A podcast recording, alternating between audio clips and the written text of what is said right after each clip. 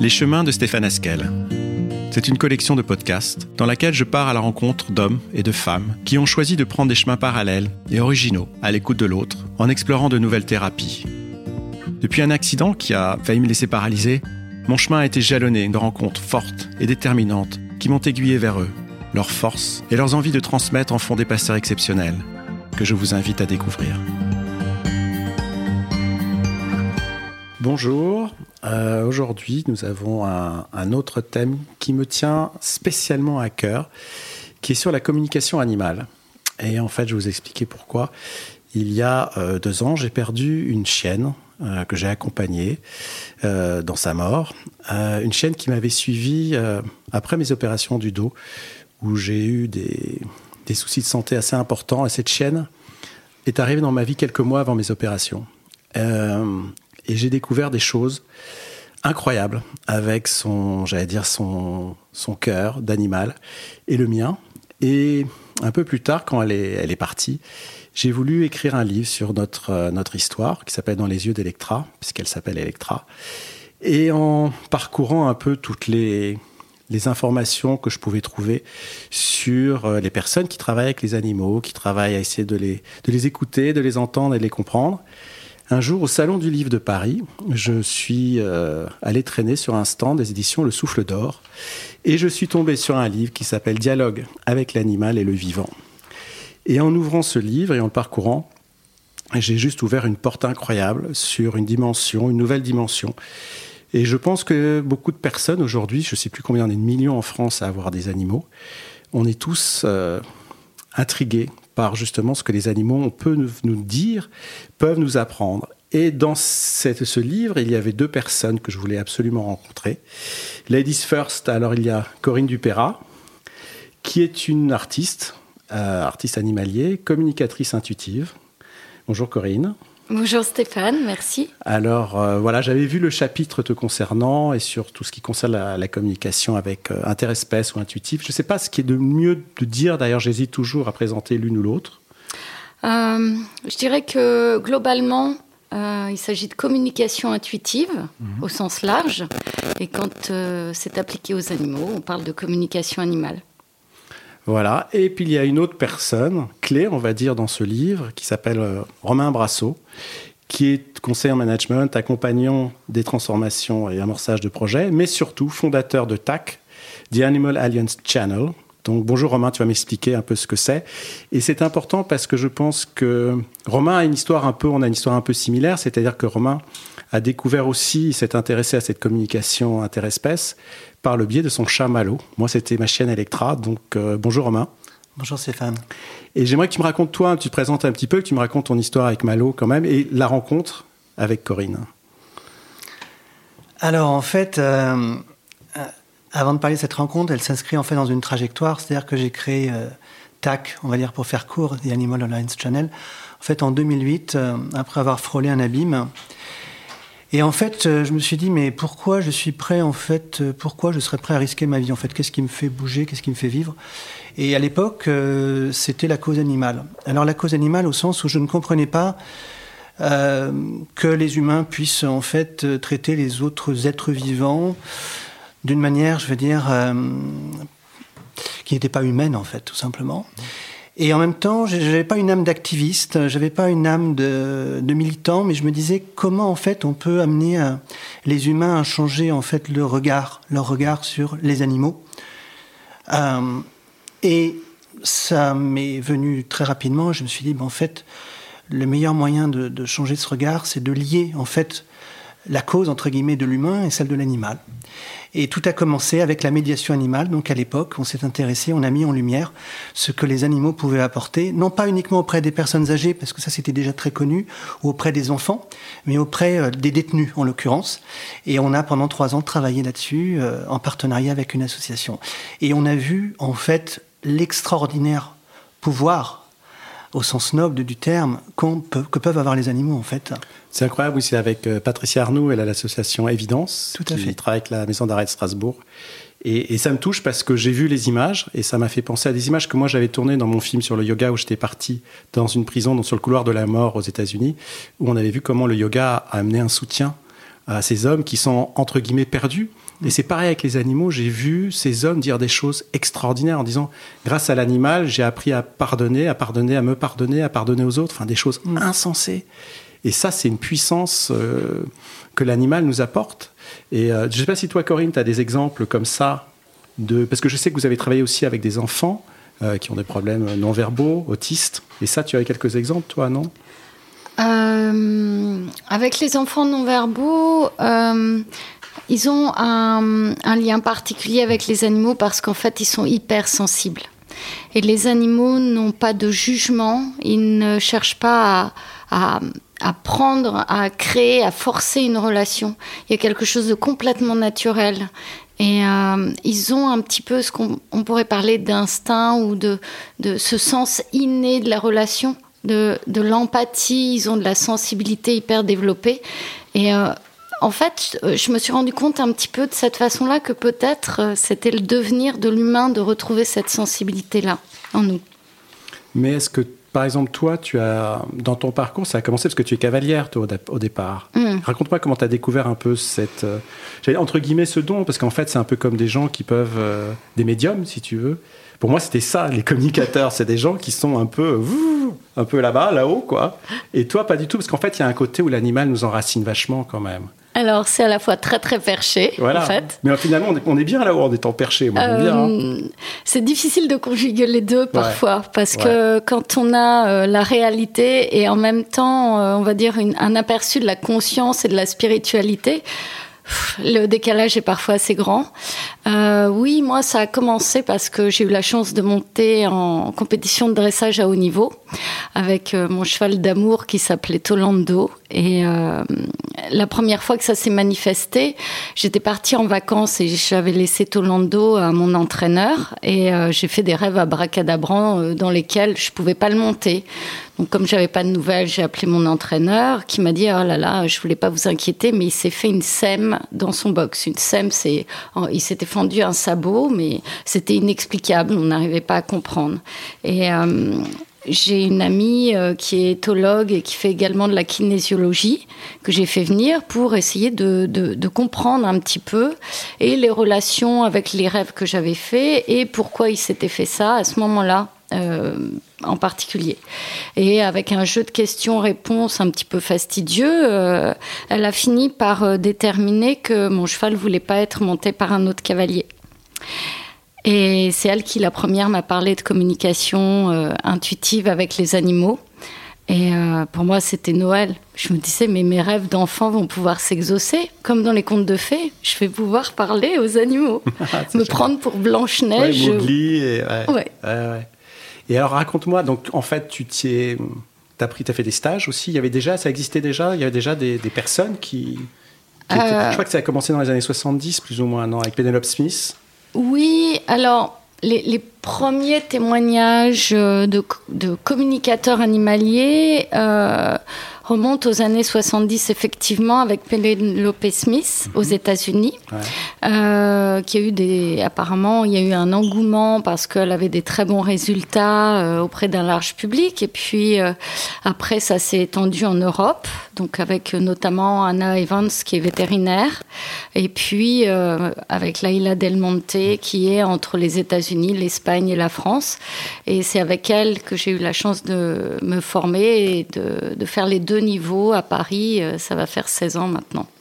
Donc, oui, ce qui est extraordinaire, quand j'étais, parce que je suis venu faire un stage avec toi, je sais que tu disais, c'est incroyable, parce que le langage verbal, notre langage humain verbal ne représente que 7% euh, du langage humain, en fait, finalement. Donc, en fait, il y a tout le reste que les animaux perçoivent, les intonations, les gestuels et les phéromones.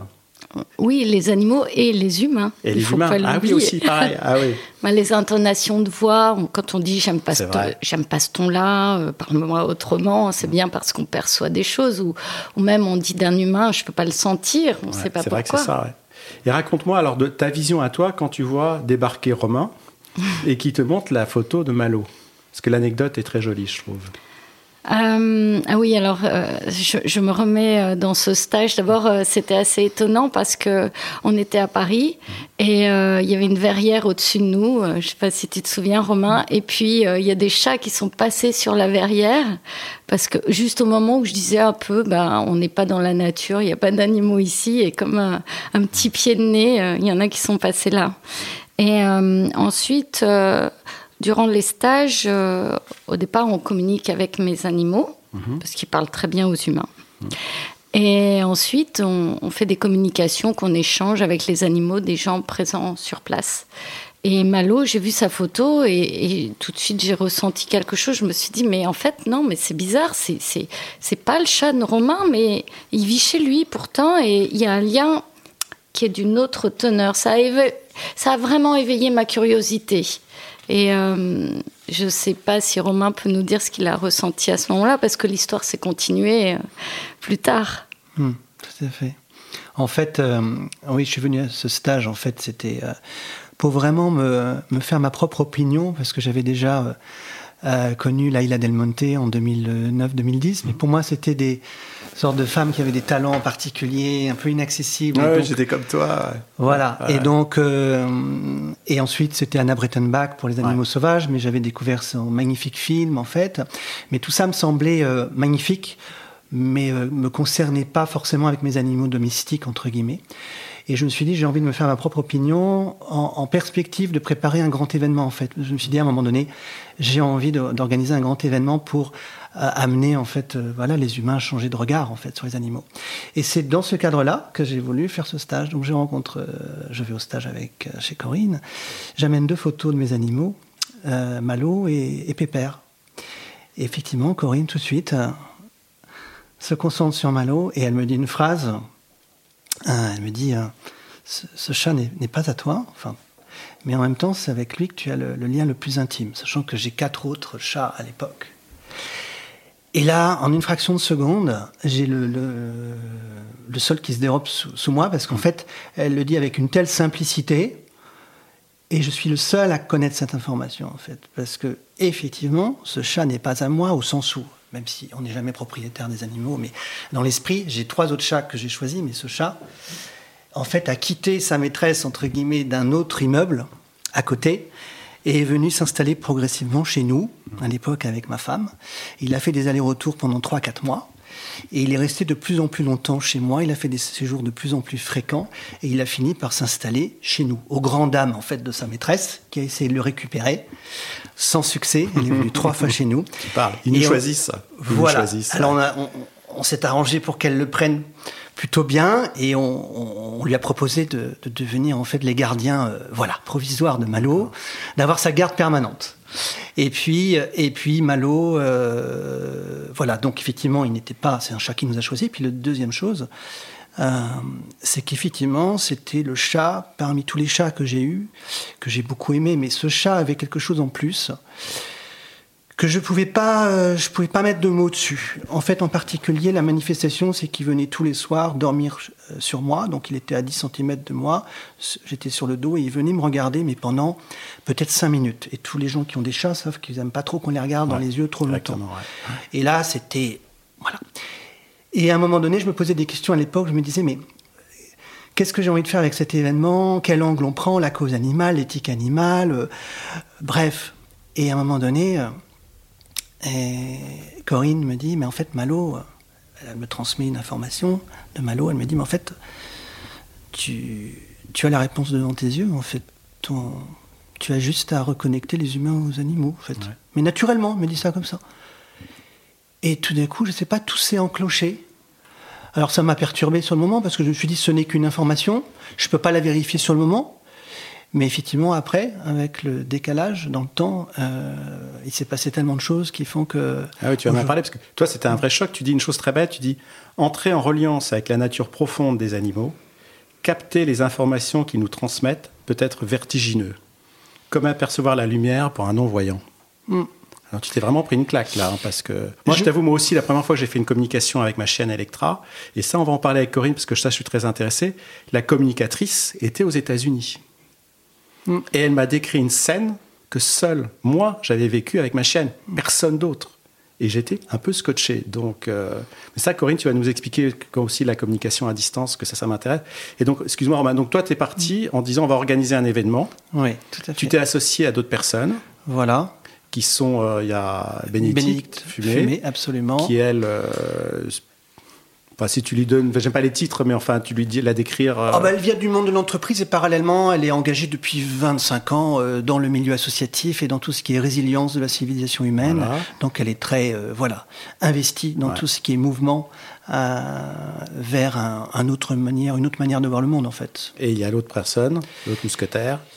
Et l'autre mousquetaire, il y en a plusieurs. Il y a Sylvie Robert, Sylvie Robert. effectivement, qui est elle de la première heure et qui intervient sur tout ce qui est image et son. Voilà. Voilà. Et puis qui, a- qui avait une fille, Tipeee. Tout à fait. Le monde selon Tipeee, où vous avez cette jeune fille, euh, enfin cette jeune, elle est toute, elle est toute petite à l'époque, Mm. les images sont incroyables. Où elle est en Afrique et on la voit avec tous les animaux. Je la vois à un moment, il y a l'éléphant qui l'attrape, qui la monte sur son, sur son dos.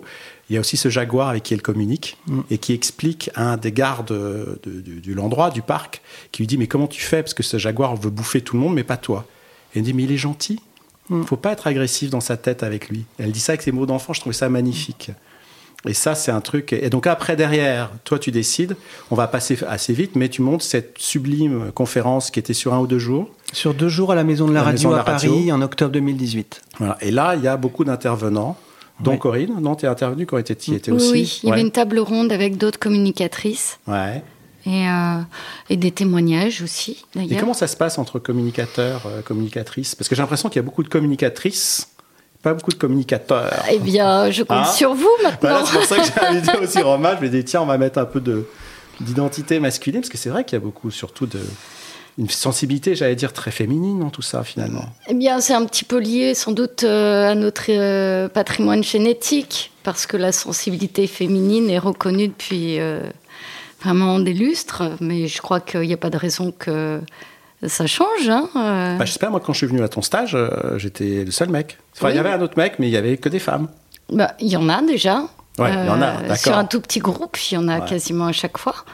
Et je crois que c'est dans l'air du temps aussi que les hommes assument beaucoup plus leur sensibilité, leur part de féminité. Et, et les intuitions, tout le monde peut en avoir. Tout le monde en a dans la vie de tous les jours. Quand on pense à quelqu'un, que le téléphone sonne, et à ce moment-là, c'est la personne à laquelle on pensait qui appelle. D'ailleurs, tu expliques euh, qu'on a fait le stage, et je pense que Romain l'a aussi eu le même, euh, les mêmes euh, enseignements, c'est-à-dire qu'il y avait cette histoire aussi qui sont très intéressantes pour euh, garder le contact avec l'animal, c'est descendre dans ses ondes. Si tu peux m'expliquer, de passer des ondes alpha, des ondes bêta aux ondes alpha. Tu peux m'expliquer un peu comment, Oui. comment, comment on arrive, parce que si tu veux, là on en parle, mais techniquement parlant, moi je suis arrivé un peu comme Romain en me disant, ok, quand tu me dis, bon, moi je fais du yoga, de la méditation, donc je peux, je peux rentrer dans un état méditatif. Et c'est dans cet état-là que je peux commencer à dire, à inviter l'animal en question avec lequel je veux me, rentrer en fréquence dans son univers en fait. Oui, c'est un petit peu dans la vie de tous les jours. Euh, nous, euh, les humains, notre cerveau émet et reçoit des ondes sur des fréquences qui sont euh, nommées bêta, en état de veille, comme actuellement, quand on se parle.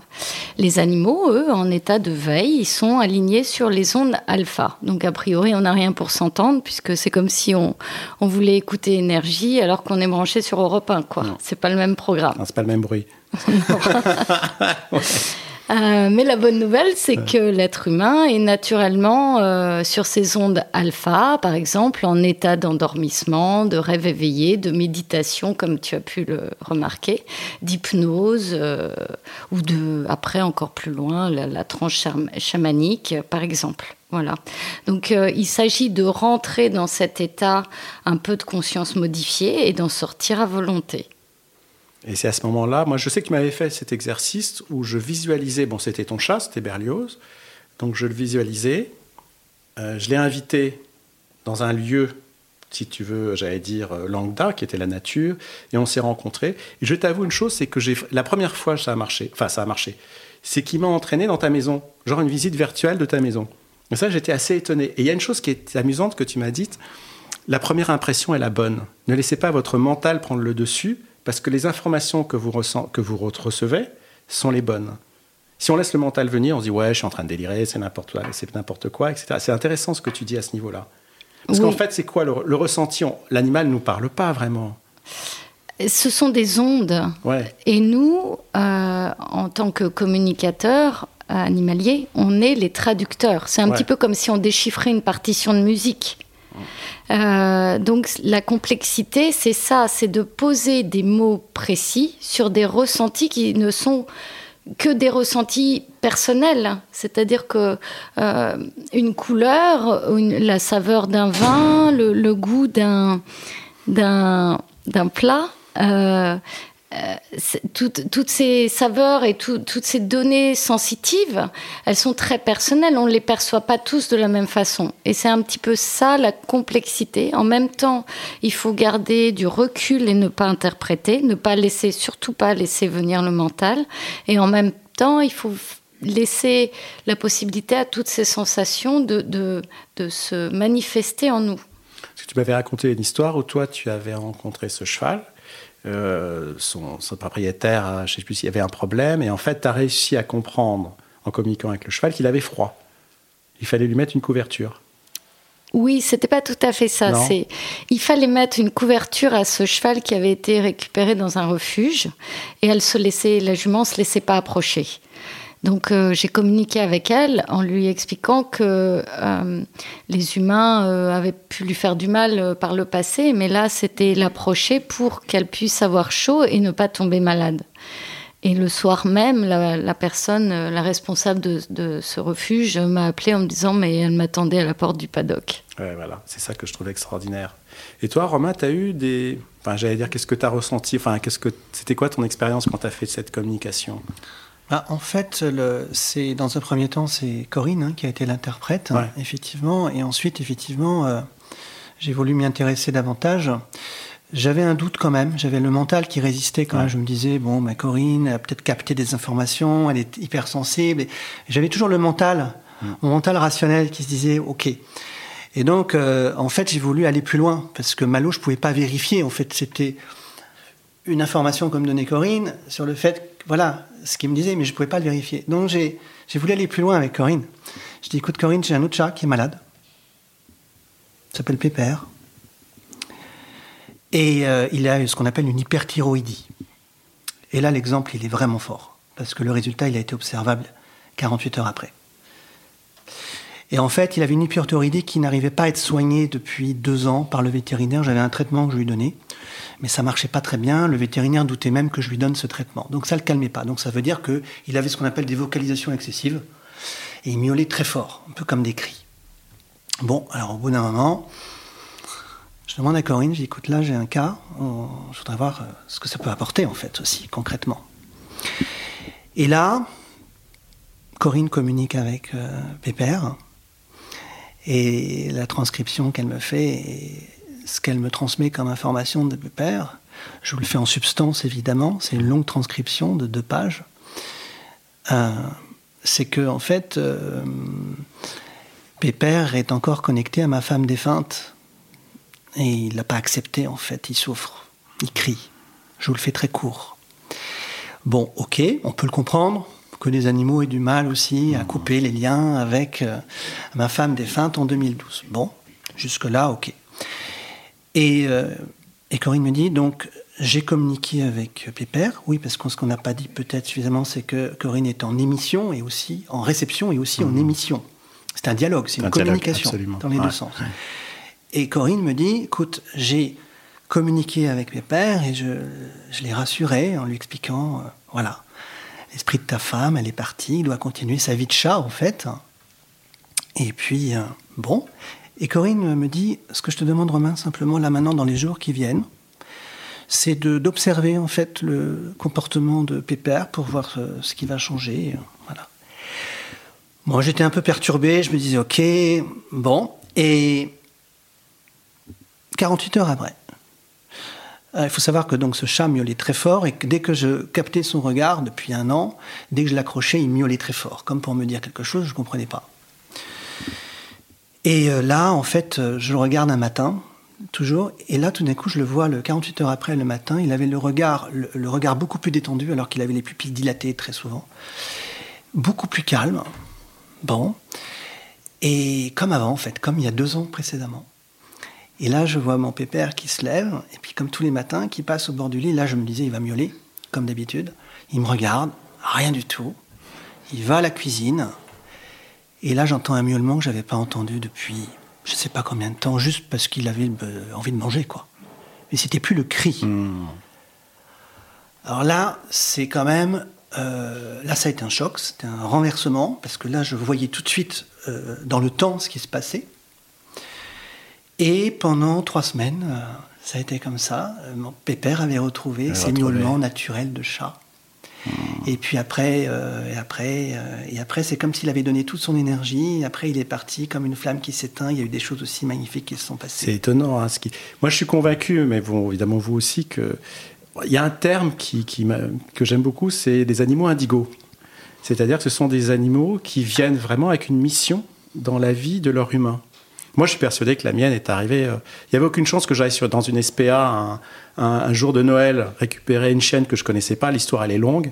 Et que trois mois plus tard, euh, voilà, je sois à l'hôpital pendant six mois et que je la récupère et que cette chienne me suit. Il n'y avait aucune chance que j'aille récupérer cette chienne. C'est comme s'ils nous choisissaient et qu'ils venaient avec une mission pour, euh, pour nous apprendre quelque chose.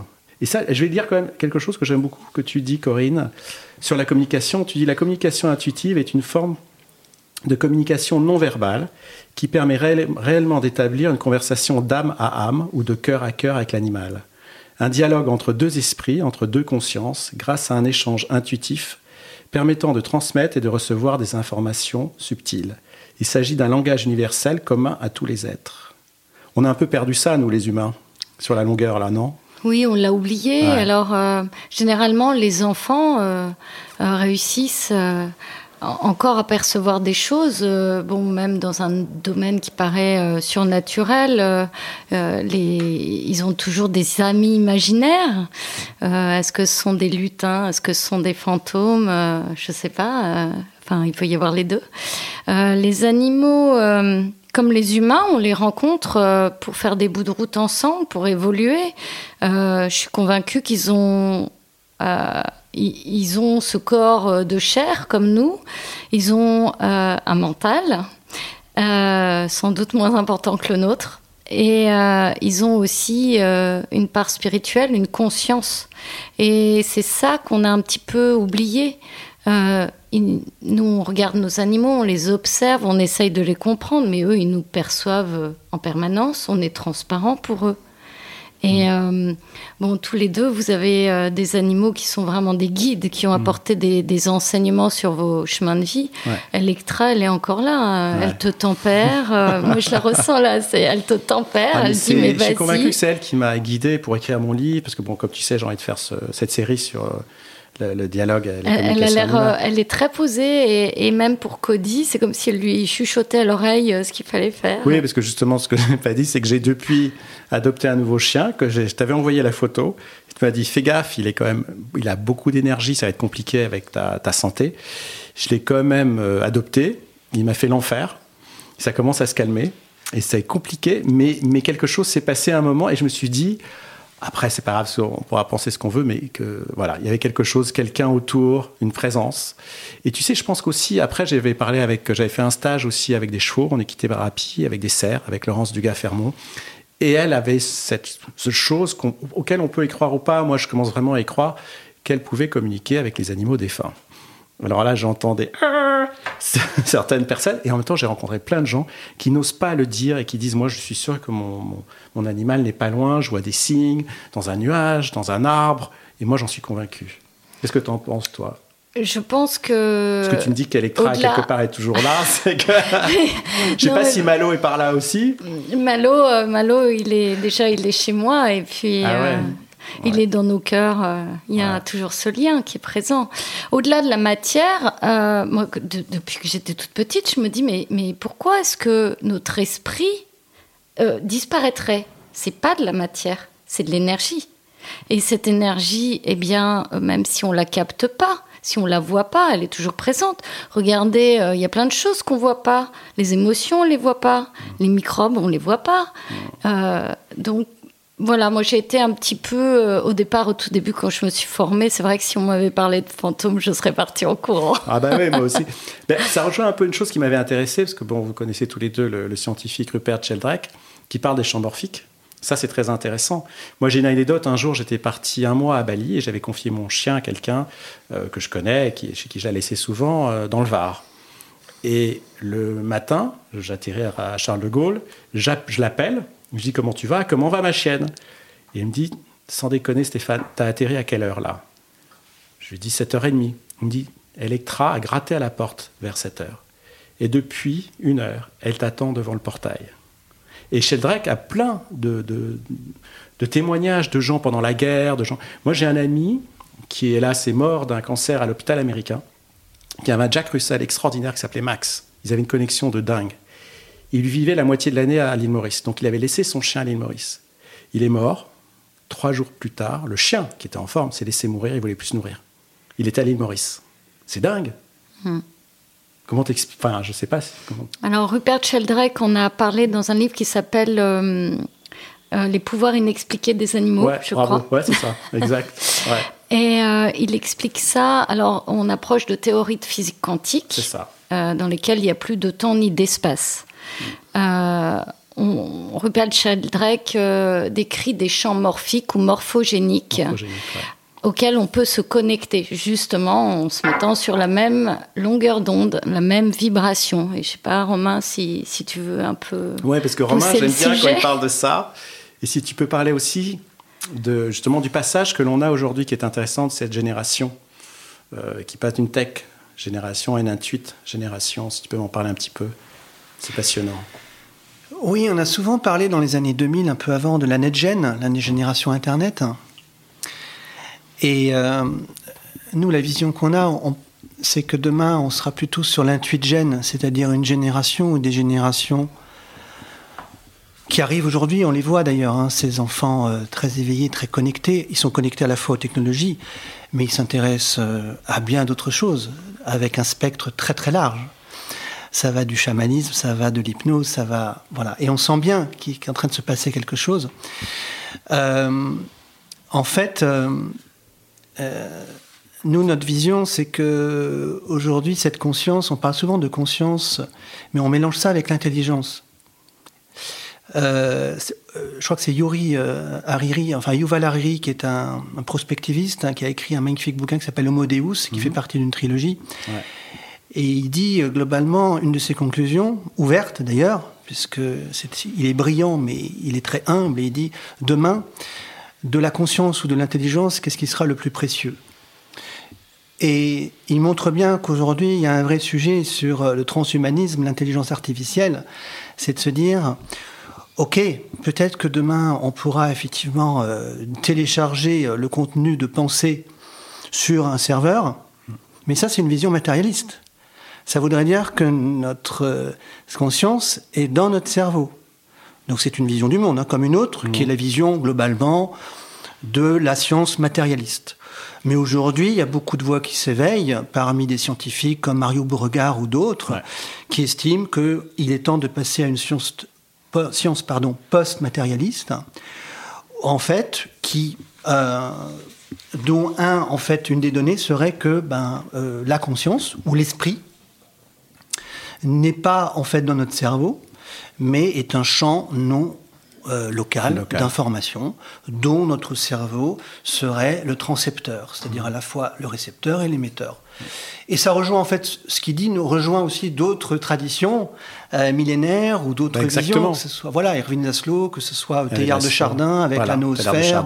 exactement. tout le monde à différentes époques a eu conscience de cette euh, conscience en fait collective euh, qui n'est pas localisée et, dont nous sommes tous une partie. Donc en fait, euh, voilà, aujourd'hui ça commence à, évoluer euh, et, donc je pense que cette conscience, effectivement, mais je, pense qu'il faut les. En fait, il n'y a rien à prouver en fait. Il y a juste à expérimenter. Continuer à être curieux. même voilà. Mais aussi, c'est, ce qui est bien aujourd'hui, c'est que justement on recommence à reconnaître que, que les animaux ont une forme de conscience en fait. C'est ça qui est, qui est formidable. Parce qu'on est quand même passé d'une époque où on a démonisé les animaux parce qu'en fait, il y a même des, prêtres qui condamnaient les animaux. c'est quand même complètement dingue. On était complètement fous. on est passé de ça quand même, aussi après un moment où les, animaux étaient des symboles forts, euh, mais, mais aujourd'hui quand même, il y a peut-être... Tu penses que ça change, Corinne, aujourd'hui, quand tu vois... Il y avait quand même deux, trois jeunes qui sont venus au stage, euh, tu rencontres des éthologues, tu vois des vétérinaires, tu travailles avec des chimpanzés en Guinée. Oui. Tu as évité un jeune chimpanzé de s'auto-mutiler quand même. On repart au pays des perchés, mais moi, c'est génial. Euh, oui, alors avec les vétérinaires. Là. Alors, j'ai une partie artiste, mais là, je crois que ça va encore plus loin en communication intuitive. Et il n'y a que des faits tangibles derrière les communications qui peuvent montrer que ça existe ou pas. C'est ce que disait Romain, c'est une expérience. C'est pas, ça, ça peut pas se démontrer dans un laboratoire. Euh, c'est comme la conversation qu'on a là maintenant. On peut pas répéter exactement la même conversation euh, dans des conditions de labo. Donc, je crois qu'il pourra même pas y avoir d'expérience possible avec ce que la science, donc matérialiste et un peu psychorigide, si j'ose le dire. Euh, on, est, tous les trois d'accord là-dessus. D'ailleurs, l'empirisme. Ouais et, fait partie de la science. Et là, c'est l'empirisme. Et c'est vrai que, euh, bon, euh, je, m'occupe beaucoup d'animaux de compagnie, mais en fait, ce que j'adore en tant que cavalière, euh, j'ai connu le haut niveau, donc je peux m'occuper de, chevaux de haut niveau. Donc, j'ai un cheval qui m'appelle, il est champion olympique. Il mmh. m'appelle dans mes rêves et à chaque fois, il a besoin d'un petit soin, d'un petit mot à dire, des chevaux de course aussi. Voilà. Euh, et les chimpanzés en, Guinée, c'est extraordinaire parce qu'effectivement, il n'y a plus de temps ni d'espace. Les ondes, elles, n'ont aucune limite. Et alors, euh, pourquoi pas euh, imaginer des champs des possibles avec peut-être des consciences extraterrestres ou je ne sais pas. en tout cas, vous êtes tous les deux. En fait, moi, je, je vois aussi quand j'ai regardé la captation de la conférence d'un tuteur sans frontières, j'ai vu les participants qui étaient tous, et c'est important de le dire, très articulés, des pros, euh, des gens qui avaient vraiment euh, avancé sur des choses concrètes, on va dire, et en même temps étaient capables d'avoir cette ouverture d'esprit sur ce que j'appelle, ce que j'adore, le champ de tous les possibles, qui est une des définitions de la médecine quantique. Mais toi, de toute cette conférence, pour terminer, d'un tuteur sans frontières, qu'est-ce que tu as retenu? Parce qu'il y a des moments très émouvants. Il y a cette femme qui a vécu avec des chats, qui, est extraordinaire, qui a, été torturée par sa mère elle a été sauvée par des chats qui étaient dans sa cave quand elle était enfant, qui a créé une association aujourd'hui. Euh, c'est, ça s'appelle Candide, c'est ça? Oui, Candide International aujourd'hui. Qui, amène la thérapie aux enfants. Mm. Mais c'est, des histoires de résilience. Boris Cyrulnik en parle très bien aussi sur les animaux. Qu'est-ce que tu retiens un peu de tout ça, toi, Romain? Je sais que c'est dur en quelques mots, hein, mais... Ce que je retiens, c'est que chacun doit faire sa propre expérience, parce que ce sont des choses qui ne sont pas forcément transmissibles. Moi, j'estime que j'ai un rôle de passeur humblement à jouer, c'est mon métier, mais rien ne remplacera soit une consultation pour, j'ai envie de dire, voir quand on a un animal et de tester, voir, avec une ouverture d'esprit, ou de faire un stage de sensibilisation. Il n'y a que ça qui permettra en fait de, de se faire sa propre opinion. Et ça, je pense que c'est important. Euh, voilà, que, chacun, chacune se fasse, euh, oui, fasse son propre chemin. Ça, c'est la première chose. La deuxième chose, c'est que ce que je retire, c'est que moi, effectivement, après que Corinne m'ait ouvert les yeux euh, avec tout ce qui s'est passé, c'est que quand on commence à découvrir que les animaux portent un regard sur nous, comme nous on porte un regard sur eux, mais qu'ils ont quelque chose qui va bien au-delà de l'intelligence. L'intelligence, euh, les animaux ont une forme d'intelligence, ça c'est acquis. Ou une sensibilité, ok, on a dépassé euh, des cartes, mais qu'ils ont une conscience ou un esprit, je peux vous garantir, en ce, qui me concerne, c'est que ça change totalement les choses. Parce qu'il y a un moment donné, moi je me posais la question, la grande question, est-ce que les animaux ont un esprit ou une âme? Et j'étais resté avec un point d'interrogation. Là, après tout ça, j'ai compris, entre guillemets, j'ai intégré, j'ai ressenti le fait que Malo, comme mes autres chats, étaient simplement, entre guillemets, des esprits ou des consciences incarnés en chat, en animal. Je peux vous garantir que vous ne regardez plus les animaux de la même manière, que ce soit d'ailleurs les animaux dits domestiques, les animaux sauvages, qui sont aussi des animaux sauvages, et les animaux d'élevage. En, en tout cas, moi, je ne peux plus porter. Déjà, j'avais un regard qui avait évolué, Mais là, effectivement, aujourd'hui, ça me donne une responsabilité. Parce que comme disait, je ne sais plus, je crois que c'était Einstein, qui disait, ceux qui ont le privilège de savoir ont le devoir d'agir. Ouais, absolument. C'est-à-dire que quand on sait, ou quand on, en tout cas, on a découvert des choses et qu'on est convaincu, bah, on a une responsabilité, c'est de le transmettre et de partager. Et pour moi, c'est un trésor. Voilà, tout simplement, si je devais dire des choses simplement, euh, ce que m'a fait découvrir euh, Corinne avec euh, mes chats, mm. c'est un trésor et c'est un trésor à partager. Absolument. Pour que chacun puisse ensuite aller D'ailleurs, je vous conseille tous d'aller regarder les captations de, cette conférence. C'est sur intuiteursansfrontières.org. Euh, c'est magnifique, on y parle de dauphins, de chats, de, plantes, euh, du végétal. Euh, c'est magnifique. J'aimerais, avant que tu dises un petit mot aussi, vous finir sur une citation que tu nous as donnée aussi, que je connaissais mais que j'adore pendant le stage, de Mark Twain. C'est Il n'y a que la vanité et la désinvolture de l'homme pour croire que l'animal est muet parce que nos perceptions limitées ne nous permettent pas de l'entendre. Je trouve ça incroyable. Tu nous donnes un petit mot pour la fin? Ah, je pense que hum, les animaux ont beaucoup de, beaucoup de choses à nous apprendre euh, sur nous-mêmes. Euh, je crois qu'ils sont là aussi, euh, ils nous tendent la main pour qu'on ose évoluer avec eux. Et hum, oh, c'était il y a peut-être deux ans, tout d'un coup, je me suis dit, mais euh, bon, avec tous ces animaux maltraités en voie de disparition, je me suis dit, ben, l'être humain aussi est maltraité par certains êtres d'autres êtres humains. Et nous aussi, on est peut-être une espèce menacée. Et euh, si on se serrait les coudes, ça serait pas mal. Ce serait pas mal. Bon, avant, avant que tout, tout foute le camp, on va revenir avec euh, Romain faire un stage près de Honfleur parce que j'adore. Merci à tous les deux et à très vite. Merci Stéphane. Au revoir. Merci Stéphane.